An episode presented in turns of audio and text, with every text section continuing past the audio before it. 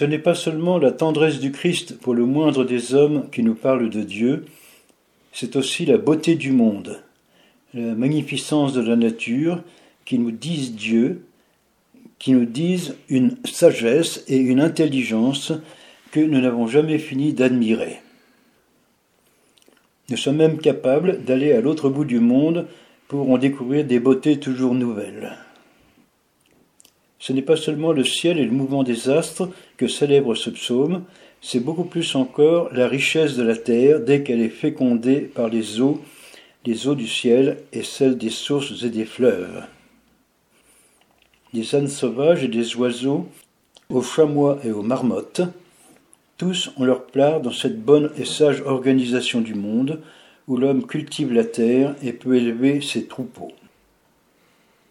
L'Ancien Testament entretient la nostalgie d'un monde rural où chaque famille peut vivre en paix chacun sous sa vigne et sous son figuier, à condition que ce bonheur ne soit pas ruiné par les désastres de la guerre.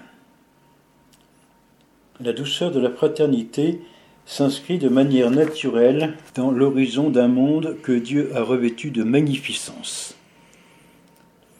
Sa sollicitude ne se limite pas à l'homme, car elle s'étend à la nature tout entière, aux bêtes comme aux plantes. Celui qui a créé ce monde avec une telle magnanimité est un Dieu écolo qui se réjouit de la formidable complémentarité de toutes les créatures entre elles. L'ordre que la société industrielle a voulu imposer à la nature est loin d'avoir la même sagesse.